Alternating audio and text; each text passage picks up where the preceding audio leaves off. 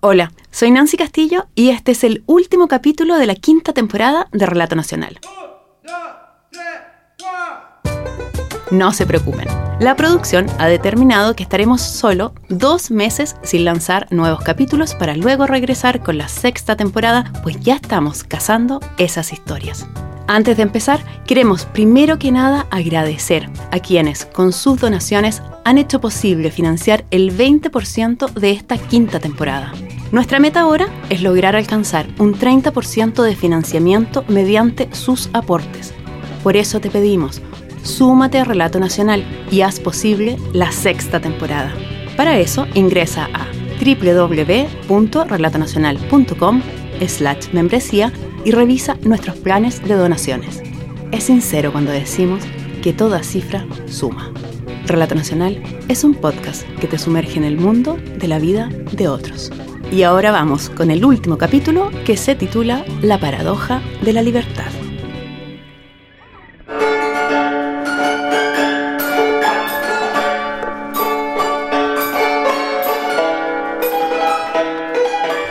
Capítulo tiene varias particularidades. Una de ellas es que lo grabamos con el periodista Patricio de la Paz en el espacio que el protagonista, Pancho, más ama, su museo taller. Y como es un museo y un taller, es un lugar generoso en sonidos. Niños que juegan con las piezas que muestran la ductilidad de la madera, artesanos que cortan, pulen o cepillan sus piezas, la caja musical de gran tamaño que recién escuchamos, y hasta una linotipia alemana del siglo XIX que Pancho compró para reensamblarla y ponerla a funcionar en el lugar. A cargo quizás de la única persona que sabe manejar esta máquina hoy en día en Chile. Pero quizás la particularidad más relevante de esta historia es que el protagonista no habla, pero sí se comunica. Si no, ¿cómo es posible que media hora después de conocerlo yo le hablara como si lleváramos años conversando. O sea, es muy bonito como lugar, pero también tiene como una vida interior, el taller, los niños haciendo, tomando clases. Y he visto personas que entran a visitar como museo, efectivamente. tiene una vida, es como, tiene vida. Sí. Muy bonito. ¿Y esto lo empezaste cuándo más o menos? Muchas veces nos hicimos la pregunta en el equipo de Relato Nacional, ¿cómo contamos sonoramente esta historia si el protagonista ha perdido la voz? Y como creemos que los podcasts no deben tener limitaciones, decidimos explorar. Algo que el periodista Patricio de la Paz tenía claro, después de haber entrevistado a Pancho en varias ocasiones, es que Francisco Ditron pudo haber perdido el habla por la esclerosis lateral amiotrófica o ELA que padece, pero no ha perdido la capacidad de comunicarse. Solo había que acomodar la manera. No sé dónde leo mejor a Pancho, si desde acá o yo me debería poner aquí. Ya, dale. Creo que lo leo mejor desde aquí. Ok, allá. Tú quédate ahí, Pancho, yo me voy a poner acá, al otro lado tuyo. Leo mejor sin. no me da. Ahí, está perfecto.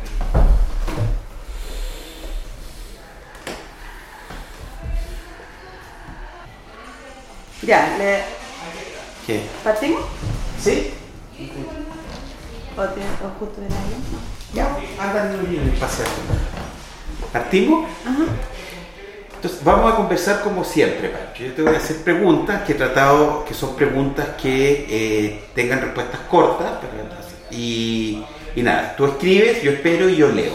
Y después lo que te explicaba Nancy, eh, vamos a ver cómo se trabaja cuando se lee. Ok, te quería preguntar, partiendo preguntarte, ¿cómo definirías tú tu vida antes de, de- de tener ELA? ¿Cómo definirías tu vida previa al ELA?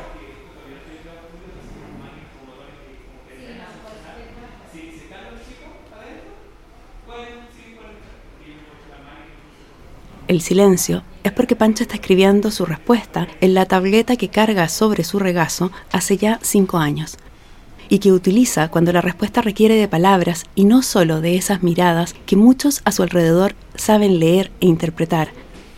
Después de casi un minuto, esta es su respuesta a la pregunta que le hizo Patricio sobre cómo definiría su vida antes de ser diagnosticado con ELA.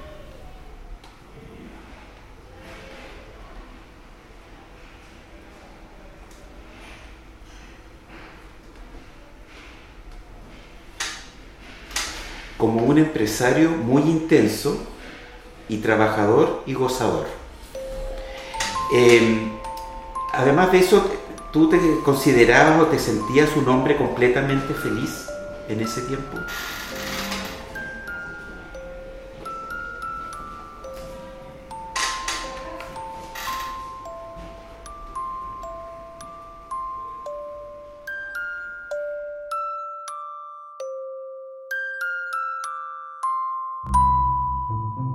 Pancho Ditborn nació a fines de la década del 50. Fue el quinto de diez hermanos.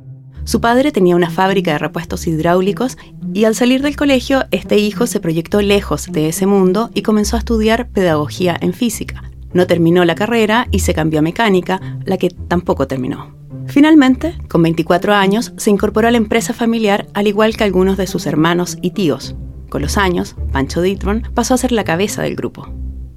A su esposa, Francisca, la conoció porque era la hija de una familia amiga. Se casaron y tuvieron tres hijos. Todo marchaba muy bien en lo familiar y en lo económico. Pancho trabajaba largas jornadas y también viajaba mucho, pues tenían convenios en Brasil, Alemania y otros países. Bajo su administración, la empresa creció muchísimo. Se podría decir que su vida transcurría sin mayores tropiezos. Pero hoy, cuando mira hacia esa época, Pancho la examina de forma más rigurosa o exigente, como se entiende del siguiente diálogo entre él y Patricio. ¿Tú te considerabas o te sentías un hombre completamente feliz en ese tiempo?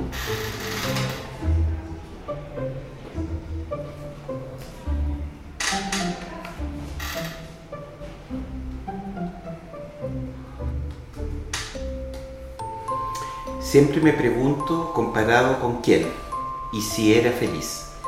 Pero si, si te comparara con el hombre que eres hoy, mirando ese hombre que eras antes de él, ¿eras un hombre completamente feliz?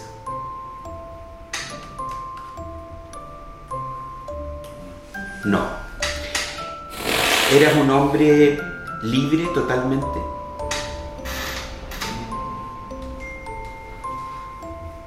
No. Em, de alguna manera, entonces eras un empresario, trabajador, gozador, em, pero había una parte de la felicidad y de la libertad que estaba pendiente.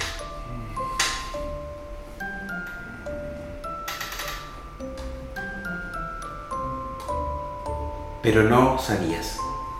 Ok. Pero, pero si no lo sabías, al menos había la sensación de que te faltaba algo, de que había un, como esos ruidos internos que a veces uno tiene que no entiende, pero lo siente de que algo faltaba por completar?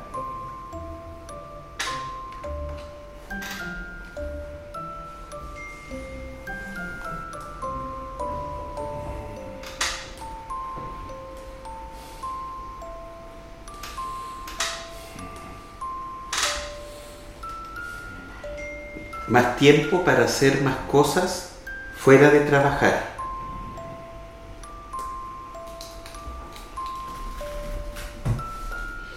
Ok, eh, en el fondo, hacer más cosas que solo trabajar por un resultado de más lucas o más dinero. Ok. Había algo, eso sí, que él gozaba hacer por aquellos años. Coleccionar herramientas antiguas de distintos oficios, pero especialmente aquellas relacionadas con la carpintería. Compraba y guardaba respondiendo más bien a un gusto heredado de su padre, Alberto, a quien en la familia llamaban el maestro Ditborn, por su afán de arreglar o construir todo lo que se necesitara en la casa. Pancho, quien aún no sabía que no era un hombre completamente feliz y quien dedicaba la mayor parte del tiempo a trabajar, llegó a comprar más de mil herramientas antiguas, las que por aquella época guardaba. Fue en el año 2010 cuando su vida dio un giro específicamente en junio de ese año, cuando Pancho tenía 55 años, fue a un matrimonio con su esposa. Allí conversó con varias de las amigas de Francisca, y días después, algunas de ellas le comentaron a Francisca que lo vieron raro. Incluso le preguntaron si estaba bebiendo más de la cuenta. Es que su hablar sonaba traposo, como si arrastrara las R's. Francisca se lo comentó a Pancho, y él le dijo que fueran a un neurólogo. La doctora que lo atendió sospechó que sí se trataba de un problema neurológico. Tras diversos exámenes, llegó el diagnóstico. Era esclerosis lateral amiotrófica de tipo primario, es decir, del tipo que avanzaría más lento, pero siempre por la misma ruta, pérdida progresiva del movimiento hasta el punto en que solo se pueden mover los ojos. Tras conocer el diagnóstico, Pancho lloró y siguió llorando cada mañana por varios meses. Cuando Patricio de la Paz le pregunta esta mañana qué fue lo que sintió, su primera sensación cuando conoció su diagnóstico, Pancho escribirá una palabra sencilla, aterradora y directa. Miedo. Miedo porque sabía lo que vendría. El miedo a ver si seré capaz de aguantarlo. Sin embargo, ese miedo no fue inmovilizador. Cuando comprendió que su deterioro neurológico sería progresivo, pero también podría ser lento, Pancho comenzó a armar su plan, el plan de la vida que llevaría de ahora en adelante. Y en la medida que te sientes con más tiempo, ¿qué, qué decides? Ahora tengo más tiempo, esto va a ser más lento. eh, ¿Qué voy a hacer o cómo lo voy a enfrentar?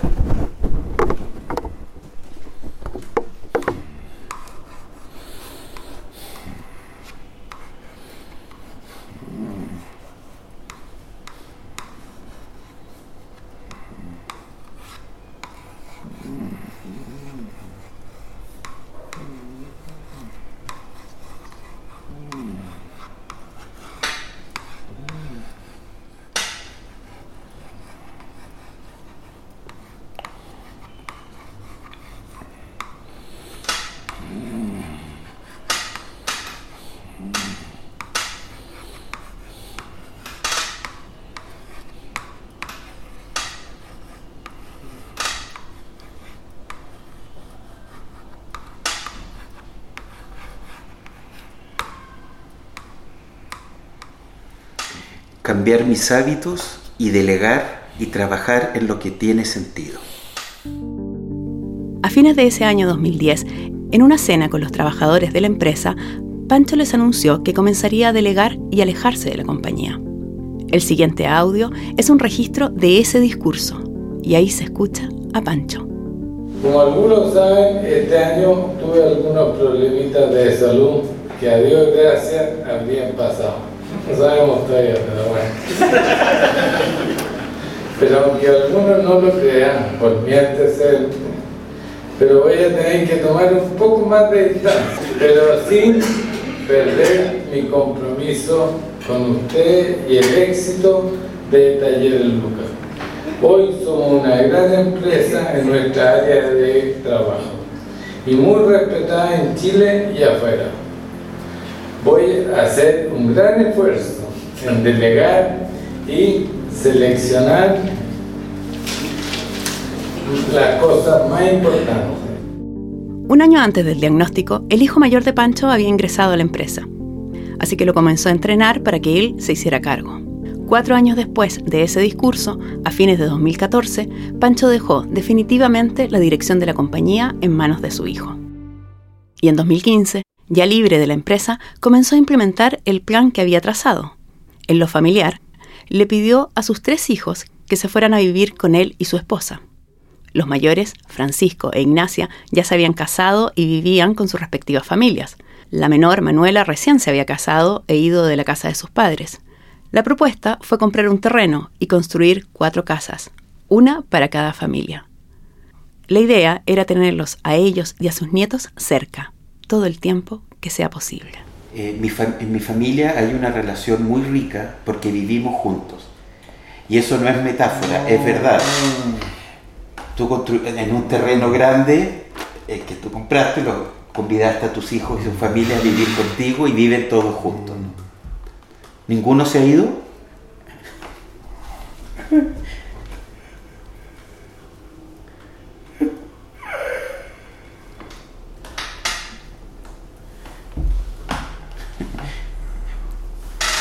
Yo los obligué.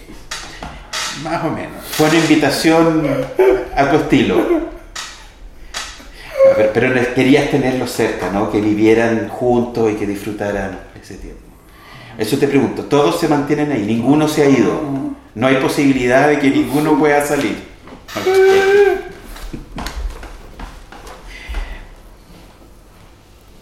¿Cuántos son? ¿Hijos?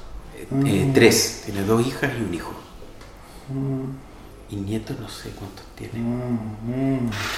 Anótame ahí cuántos. Nueve nietos ya.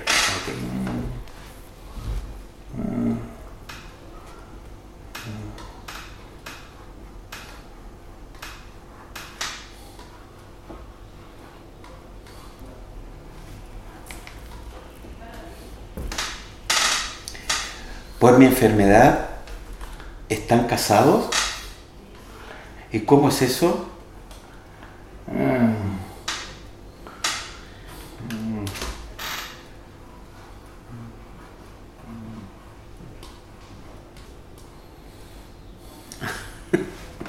Repito, leí mal la respuesta. Por mi enfermedad están cagados. Se te podría acusar de manipulador, Pancho. ¿Lo asumes? Sí, ok. Oye, Pancho. Pancho se ríe, porque como lo dirá varias veces en esta entrevista, él sabe que los manipula, pero con cariño. Los hijos también suelen reírse de aquello. De hecho, le llaman las sugerencias del papá a este tipo de solicitudes. Volviendo a 2015, ese año también comenzó a desplegar otro gran proyecto. Su amor por la carpintería, por las herramientas, tomó forma y comenzó a crear el Museo Taller. Para ese momento, Pancho aún hablaba, aunque la dicción se iba perdiendo y con ello la claridad de las palabras, mientras un sonido más gutural ganaba espacio. Y el andar también se veía afectado. Primero usó bastón, luego un andador para adultos, después una especie de scooter eléctrico en el que iba sentado, hasta que en 2015 aceptó la silla de ruedas eléctrica. Dos años más tarde decidió sumar la tableta electrónica con la que lo entrevistamos esa mañana. Y así, con menos movilidad y casi sin voz, el año 2016 inauguró el Museo Taller en una casa en el centro de Santiago. Tres años más tarde lo llevó hasta su lugar definitivo, una gran casona antigua de un barrio colonial, el barrio Yungay, donde lo entrevistamos en medio de sonidos que exhiben vitalidad. Esta mañana hay niños de no más de 5 años en el salón de carpintería con guías que les enseñan a usar herramientas. Al lado de ellos, tres mujeres cortan y pulen sus piezas en unas máquinas.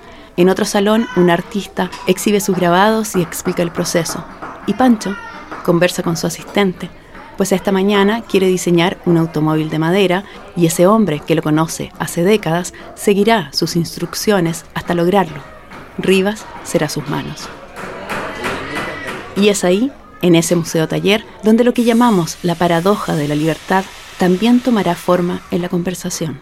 Te lo comentaba yo la otra vez, Pancho, que cuando uno ve todo esto que tú explicas y cuando uno, sobre todo cuando uno te ve como eres ahora, eh, yo te decía que tal vez podríamos hablar de una paradoja de la libertad en el sentido de que mientras tu cuerpo está cada vez más prisionero de esta enfermedad, tu mente, tu alma, tu espíritu parece expandirse sin límites, mucho más libremente, en un sentido contrario a un cuerpo que es cada vez más prisionero. ¿Qué piensas tú de eso?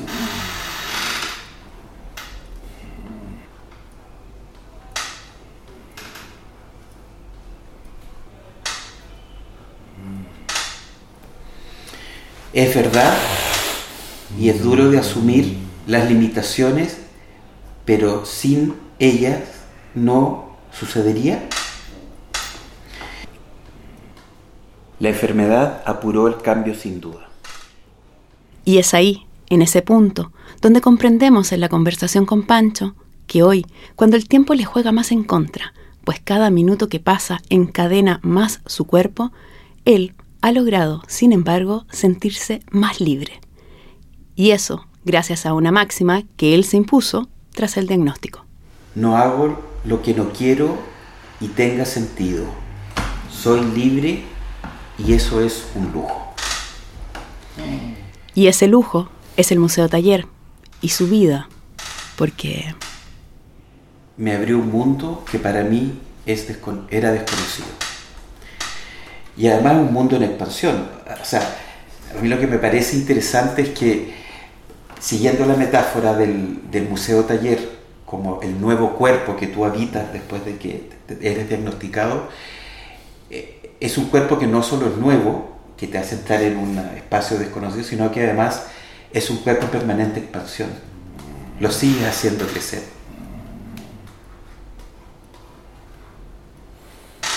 No tiene límites. Y hablábamos hace un rato de las limitaciones, ¿no? de, tu cuerpo biológico, tu cuerpo anatómico, que es un cuerpo que carga cada vez con más limitaciones. Eh, por otro lado está este nuevo cuerpo que habitas, que tú defines sin límites. ¿no? Por eso estoy apurado. De hacerlo crecer lo más que pueda mientras haya tiempo. El museo le permite a Pancho respirar la libertad que su cuerpo le ha ido quitando. Pero él también sabe y siente que corre contra el tiempo, como nos lo dirá varias veces en esta conversación. Pues si primero se apagó su voz, luego sus piernas, sabe que mañana serán sus manos. Y por eso el miedo no lo ha abandonado. Me decía, hablabas recién cuando yo te preguntaba si hay algo que ensombrece tu, tu nueva vida, digamos, y me vuelves a hablar del miedo, que es la, la palabra que me dijiste apenas te diagnosticaron de él. Eh, eh, es, tengo dos preguntas al respecto. Una, si el miedo entonces no ha desaparecido a pesar del cambio de mm. actitud. Y si no ha desaparecido, si es un, estamos hablando hoy de un miedo distinto al que era al inicio.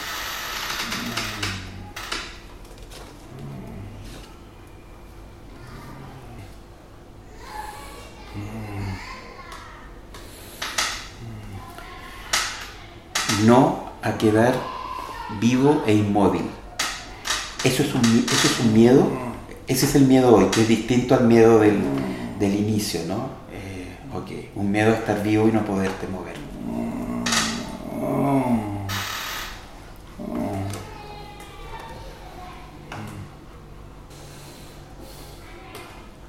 A mover solo los ojos.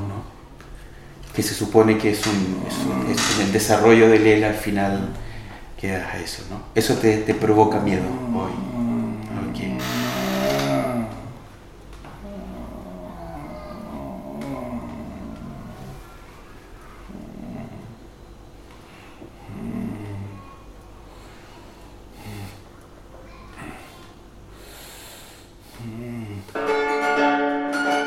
Es que Pancho sabe lo que viene, pero también se siente una persona afortunada porque tiene una familia que lo apoya, una situación económica que le ha permitido desplegar el proyecto más anhelado, su museo taller, y ha logrado transformar a su esclerosis lateral amiotrófica no en una condena, sino en el motor para aprovechar la vida al máximo, algo que tal vez no hubiese sucedido sin ese diagnóstico.